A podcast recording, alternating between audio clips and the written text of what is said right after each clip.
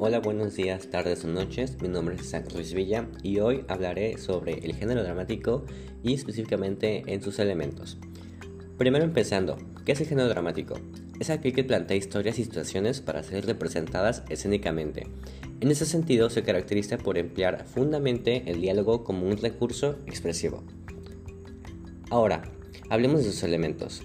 Primero empecemos con la espacialidad, que por un lado es un espacio escénico y por un otro es un espacio dramático.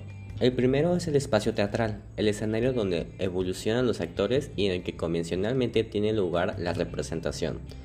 También está el de ficción, donde las acciones y escenarios se llevan a cabo tomando en cuenta la imaginación del espectador. Y por ejemplo, al escribir una obra hay que tomar en cuenta los dos espacios básicos. La intraescena, que es el espacio donde se mueven los actores, y la extraescena, que queda fuera del espacio donde se mueven los actores, pero influye en lo que en ese espacio ocurre. Ahora vayamos con la temporalidad. El tiempo dramático o tiempo escénico es la duración de la representación, que se mide en un tiempo. El tiempo de la ficción o tiempo referencial corresponde al intervalo temporal que en la realidad duraría la acción representada es decir, la duración correspondiente que sucede en la realidad. Ahora sigue el personaje. Se entiende genéricamente por personaje todos los seres humanos sobrenaturales, simbólicos, animales e incluso objetos de una obra literaria. El personaje es posiblemente la idea dramática que surge como más evidente. Sin personaje no habrá drama es quien hace la acción dramática y viene determinado por lo cual hace y por cómo lo hace. También caracterizado por una secuencia de atributos, nombre, edad, aspecto físico, aspecto de carácter, situación, entre otros. Ahora vayamos con el conflicto. Sin personajes y sin conflicto no hay drama.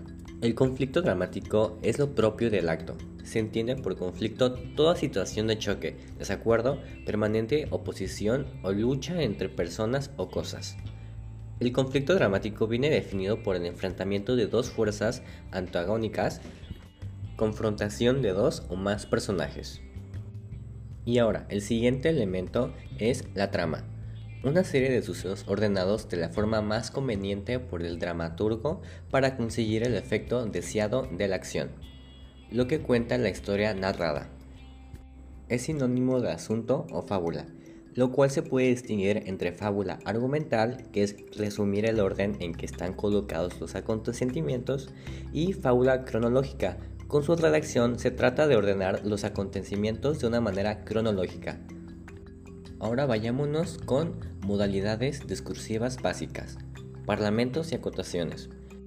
Las formas de los parlamentos, la palabra puede aparecer en el espectáculo teatral bajo formas diferentes, teniendo en cuenta diversas posibilidades, que no son excluyentes. Un parlamento puede hacerse dentro del mundo ficcional que se muestra, pero también fuera. Es el caso de dos llamados parlamentos over o superpuestos. También hay parlamentos no dirigidos a nadie. Esta consideración nos permite establecer una distinción básica, no exenta de situaciones intermedias, entre monólogo y diálogos teatrales. Ahora, el monólogo. Todo parlamento proferido sin estar dirigido a una persona del que se espera una réplica. Se trata sin duda de una forma de parlamento ligada a las convenciones teatrales, las personas no acostumbran a hablar en voz alta sin dirigirse a nadie. Y ahora, el diálogo. La forma por excelencia que adopta la palabra en el teatro es el diálogo, es decir, la de una conversación ficcional entre dos o más personas dramáticas. El diálogo dramático y la conversación comparten convenciones y reglas de uso y hacen comprensible el discurso lingüístico en el teatro.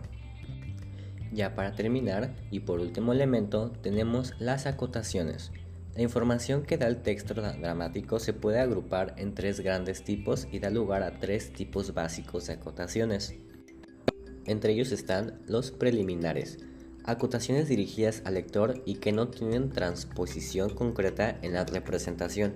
Son generalmente la lista de personajes, los datos de localización espacial y temporal. Tenemos las externas, aquellas que aparecen delante de los parlamentos. Así tenemos las que marcan divisiones estructurales, actos, escenas, cuadros, partes, entre otros.